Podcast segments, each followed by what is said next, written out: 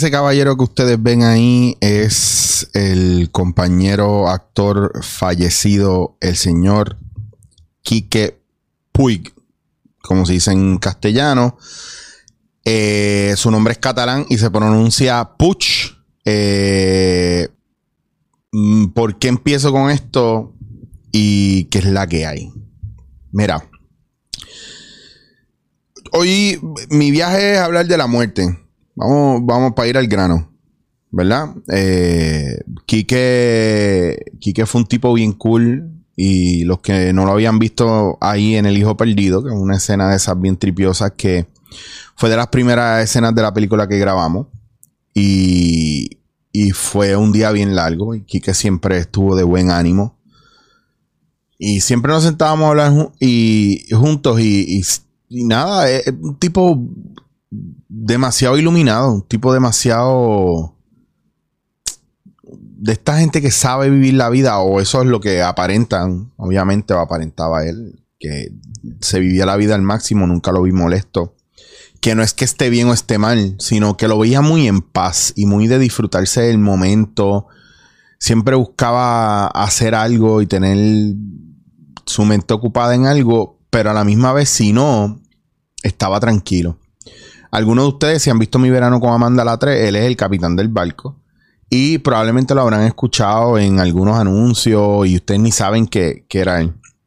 Pues el miércoles falleció. Es bien loco porque yo publiqué un post, este mismo post eh, que lo hizo el director Transfer Ortiz, me dio ese clip y cierra diciendo esperamos que mejores pronto, feliz cumpleaños, que el miércoles fue su cumpleaños también. Y es bien curioso cómo funcionan las cosas porque cuando yo pongo el post por la mañana, a nada, no pasó ni media hora y me dijeron que se había muerto. Entonces, fue bien loco porque también uno se pone a pensar, este, ¿verdad? Uno se pone a pensar en muchas cosas, pero lo primero que uno se pone a pensar es, mi diablo, murió el mismo día que cumplió. Qué, qué manera de cerrar la vida y así de manera literalmente circular, de principio a fin, no a mitad. El día que morí, el día de mi cumpleaños. O sea, morí el día que nací. Y es bien loco porque es bien metafórico y. Y que a mí me impactó mucho de, de, gran manera. Recuerdo cuando grabamos las escenas del capitán en mi verano con Amanda. La mayoría la hicimos en Salinas. Y había cerca del puerto donde estábamos grabando una barrita en una esquina. Y nos fuimos allá a darnos par de palos, Francis, Eugene, él y yo. Y fue bien loco porque. Porque, hermano. Que era una cosa de cada vez que nos veíamos, yo le llevaba su cigarrito. Él me decía, mira, Chicho, vente, vamos a fumar este cigarro que me lo trajeron, es coiba, o mira esto que me gusta. Y estoy dando toda esta vuelta porque también estoy un poquito botando el golpe con ustedes porque la realidad es que no, es que me bastripee porque yo estoy bastante en paz con eso. Eh, me pasó con mi abuelo y con mi abuela que eran mi vida y jamás los lloré. Eh, los echo de menos y los he visto, he tenido visiones y sueños y todo eso y mi abuela fue la que me juqueó con el café. Pero el viaje de todo esto es, y quería hacer esto porque a veces nosotros no entendemos el proceso de, de lo que es la muerte, ¿verdad? Y no entendemos lo que significa y el ser humano vive temiéndole a la muerte y no entendiendo lo que realmente es. Entonces, a lo mejor usted piensa, diablo, ya estoy viene con estas ideas nebula de que la muerte una transición. Pues mira, yo lo veo así. Yo veo la muerte como, ya yo les he dicho a ustedes que yo creo que nosotros somos espíritu viviendo la experiencia del cuerpo. Y nosotros como espíritu escogemos este momento de vida, ¿verdad? Y estas situaciones que estamos viviendo. Yo decidí creer eso y eso me da a mí mucha paz y mucha tranquilidad. ¿Por qué? Porque aquí, como ser humano, nosotros tenemos una tendencia y una costumbre de echarle la culpa a los demás por todo lo que nos pasa. Pero de atribuirnos el éxito de otros como si fuera nuestro o de atribuirnos el éxito, el éxito a nosotros solos y no a lo mejor a la gente que de verdad estuvo alrededor de nosotros ayudándonos. Y eso yo lo veo mucho. Y yo creo que eso es tiempo de ya de, parar esa mierda, porque eso es una ilusión eh, y es una idea preconcebida que uno tiene que uno no se da cuenta que está siendo está siendo programado a un estilo de vida no saludable. O sea, si yo me gano un premio por el tipo más inteligente del mundo y fue porque yo entregué un trabajo que me lo hicieron dos panas míos y yo me llevo ese crédito, pues aparte de no ser honesto, yo me estoy viviendo la película y creyendo que yo soy mejor que todo el mundo. Y a veces nosotros vivimos pensando que nosotros tenemos lo mejor, que nosotros somos lo mejor y hay gente que vive pensando que es lo más mierda. Entonces, cuando tú vienes a ver, eh, en este, mundo, tiene que haber un balance, ¿verdad? De las cosas que nosotros hacemos, decimos, vivimos. Y tú dices, diablo, pero es que yo no puedo estar pegado todo el tiempo tratando de medir el balance, si estoy bien o estoy mal, si doy más o, si doy menos. Que no se trata de eso, porque usted no tiene que hacer eso si usted vive en el aquí, en el ahora. nunca es suficiente hay gente que, llora demasiado a, gente cercana que muere, hay gente que sufre de manera pero brutal y yo lo único que les voy a decir es que cuando ustedes sientan que pierden a un ser querido, mientras mayor es el apego o mayor es el conflicto, más usted va, va a sufrir la partida de esa persona. Mientras más egoísta es usted o mientras más víctima es usted, más vas a, sufrir la partida de esa persona. Y se los digo porque, por ejemplo, en el caso de Quique, a, mí se me quedó. Y, yo hablé con él antes de la pandemia. Y a mí se me quedó esa, en la cabeza la última conversación que, que tuvimos, que fue: Mira, ah, sí, mano, tenemos que darle un cafecito, un whiskycito, coño, pero no puede faltar el cigarrito ahí. Ah, dale, va. Coño, chicho, sí, por favor, vamos a hacerlo te quiero, papá, cuídate mucho, gracias por todo. O sea, ese era él. Y vino la pandemia, se enfermó, a mí me escribió alguien en redes y me lo dijo. Y le cogí miedo. No lo, no lo llamé, no lo procuré, no llamé a, su hija para preguntarle por él. Me envolví en, en mis propias situaciones, en mis propios problemas. Y no me arrepiento. No, tampoco voy a andar cargando con, una bolsa gigante de ah, yo debía haber. No, no, no, no, no, se trata de eso. Tampoco hagan esa mierda. Porque eso, eso, es, eso es sufrimiento gratuito. Eso es innecesario. Pero no les voy a negar que me hubiese encantado darme ese último cigarro con él. Pero no va a estar ahora llorando ahí, sufrido porque no lo hice, porque es que no lo voy a poder hacer ahora. Y le estaba contando eso a una amiga y me dijo, chico, pero mira, dedícale tus días celébralo cuando te des un café o te des un whisky o te fumas un cigarro en el balcón y dedícaselo a él, a su espíritu. Y eso es algo bien bonito y bien noble, Ale, gracias por eso. Eh, porque aunque nosotros sabemos eso y somos ese tipo de personas, a veces se nos olvida. ¿Qué es la muerte? ¿Por qué a veces tratamos de dilatar el proceso de, la muerte de los demás o de, o de algo en general? Una relación, un trabajo. ¿Cuál es el miedo? ¿Por qué vivimos tan frustrados con el hecho de que las cosas no puedan durar para siempre? Es como cuando hacemos impro, que eso pasa mucho en impro, eh, a veces las escenas se quedan estancadas en lo mismo. y, los personajes y lo que traen los compañeros actores se queda dando vueltas en el mismo sitio. A veces yo digo, estos cabrones muevan la jodida historia. Por ejemplo, es el que viene con la pistola y está, lleva media hora con la pistola, pero no mata a nadie. Entonces, como que, ¿por qué no mátalo para que se mueva la historia? O alguien quítele la pistola para que se mueva la historia. Eh, o, no cambian de escena, o no salen por la puerta. Es como, tenemos miedo de, seguir adelante. Entonces, eh, por ejemplo, otro, otro ejemplo de eso es cuando tú miras la comedia, todavía tenemos personajes que están desde los 80 y no hemos dejado a esos actores evolucionar. Dejar a esos personajes morir. Para que hagan cosas nuevas. Eh, eh, es la nostalgia al pasado, ¿me entiendes? O sea, todo ese tipo de cosas yo pienso que son bien importantes y se nos olvida que todo, bueno, como dice la canción, todo tiene su final, nada dura para siempre. Pues es bien importante entender que es necesario, incluso la naturaleza en toda su sabiduría tiene una, un, periodo que es de, crecimiento y desarrollo y tiene un periodo que es de morir. Y son las estaciones. En las mire las estaciones del año y qué pasa en las estaciones en, en, otoño, invierno, primavera, verano. ¿Qué pasa en esas estaciones? Y dígame que eso no es un ciclo perfecto. ¿Me entiende? Todo nace, crece, se desarrolla, da fruto y muere. ¿Me entiendes? Entonces nosotros, no, nosotros somos naturaleza y vamos a morir. los otros días estaba sentado con una amiga y me decía, ay, si a mí me da COVID, diablo, está cabrón, porque yo me puedo morir. Y yo le digo, chica, pero no vas a pensar en eso. Yo podría morirme mañana cayéndome por las escaleras y no, nadie sabe quién va a morir primero o no.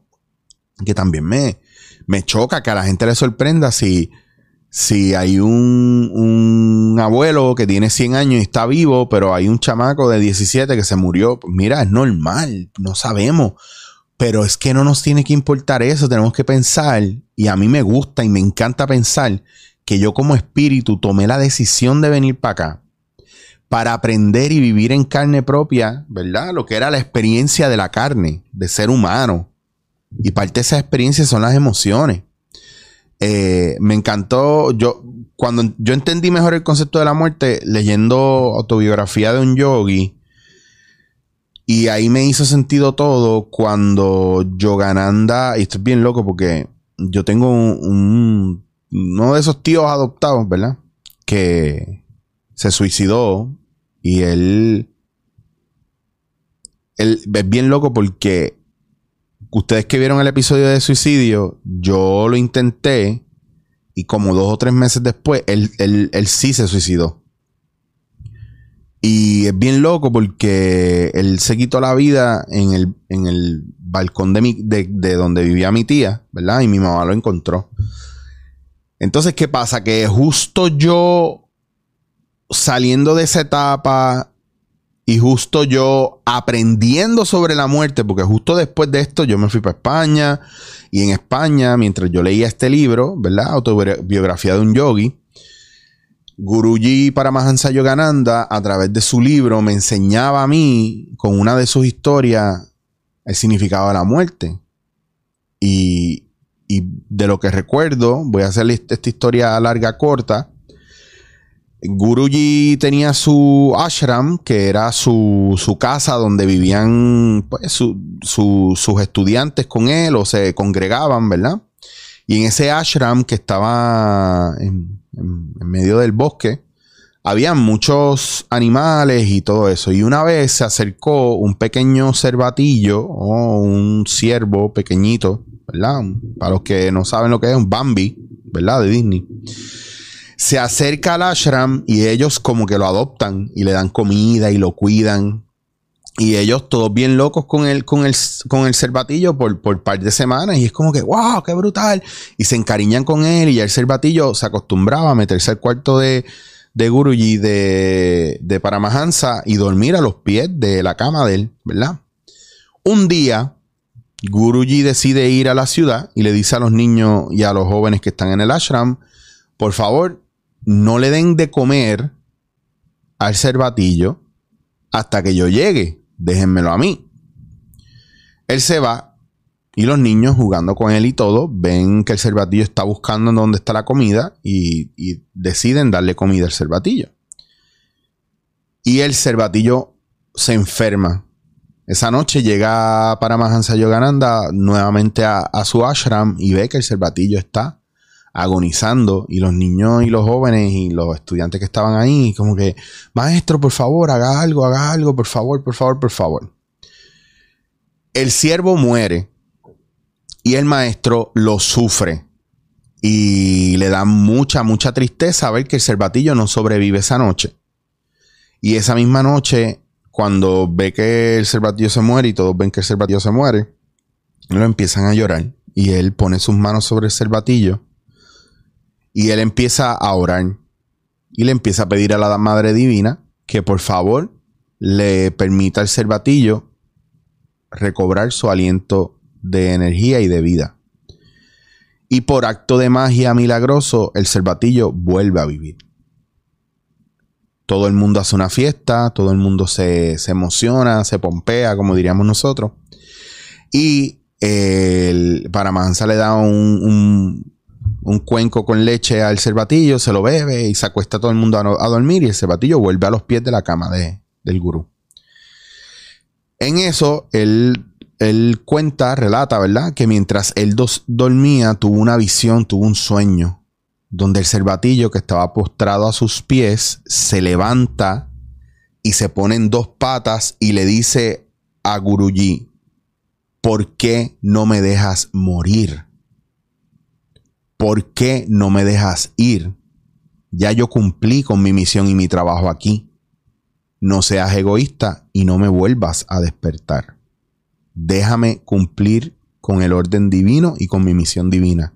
Ya mi tiempo aquí se acabó se volvió a postrar, se volvió a acostar a los pies de Guruji y en eso se levanta y ve que el cervatillo está en el suelo muerto.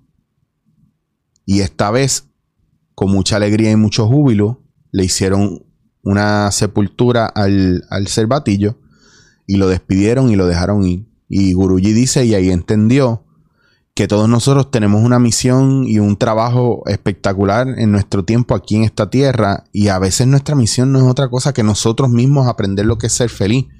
Para, para mí, que yo creo en que nuestro espíritu, ¿verdad? Cuando nosotros morimos, nuestro espíritu va a este, es como una gota en un océano infinito, ¿verdad? Como, imagínese que usted coge una botella y usted está en caracoles allá bailando y gozando y tripeando y tu cuerpo es la botella llena de líquido. Y usted coge y abre la botella y lo tira en el mar ahí en caracoles o en palomino, palominito, whatever. Y ese, y ese agua se mezcla con todo, ¿verdad?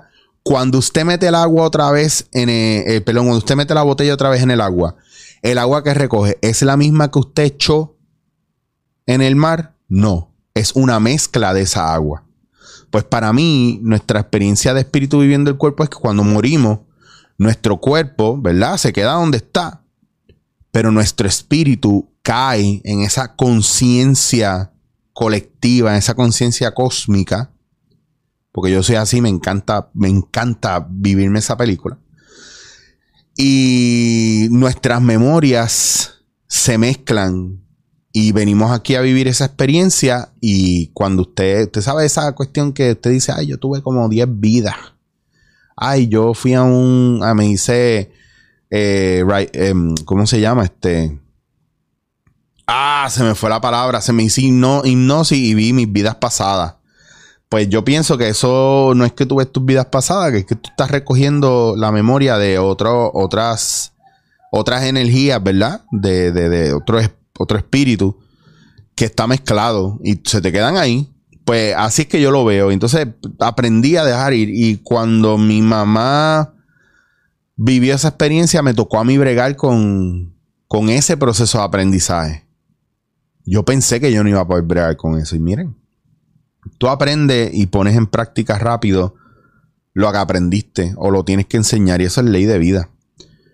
Así que, mira, hoy yo no voy a extenderlo mucho. Simplemente quería, no sé, como botar el golpe lo de Quique, que en paz descanse, también es un reality check de que estamos aquí prestados. De que usted. De que tenemos que disfrutar el tiempo con nuestros seres queridos. Y si usted es de las personas que está metida todo el día en Instagram mandándome mensajes pendejos y quejándose de la vida, porque hay unos de ustedes que lo hacen eh, o que yo digo algo y usted quiere, ah, lo voy a joder, le voy a decir, voy a hacer lo mismo que él dijo que no le gusta que hagan. Pero si usted es ese tipo de persona y yo no lo he bloqueado, dele gracias a Dios porque igual también a lo mejor estoy a punto de bloquearlo. Porque no estoy para perder el tiempo, porque yo de verdad, a mí de verdad me importan las cosas nítidas de la vida. No me importa que usted, la mierda que usted hable. A mí me importa lo, mi vida y lo mío y, y la gente cool y que tenga energía cool. Si usted no tiene un carajo que hacer con su vida, me da mucha lástima le hace, le hace eh, Hagakure, que es el, es el, bueno, le hace, usted le hace los mandamientos del Bushido, ¿verdad? De los samuráis.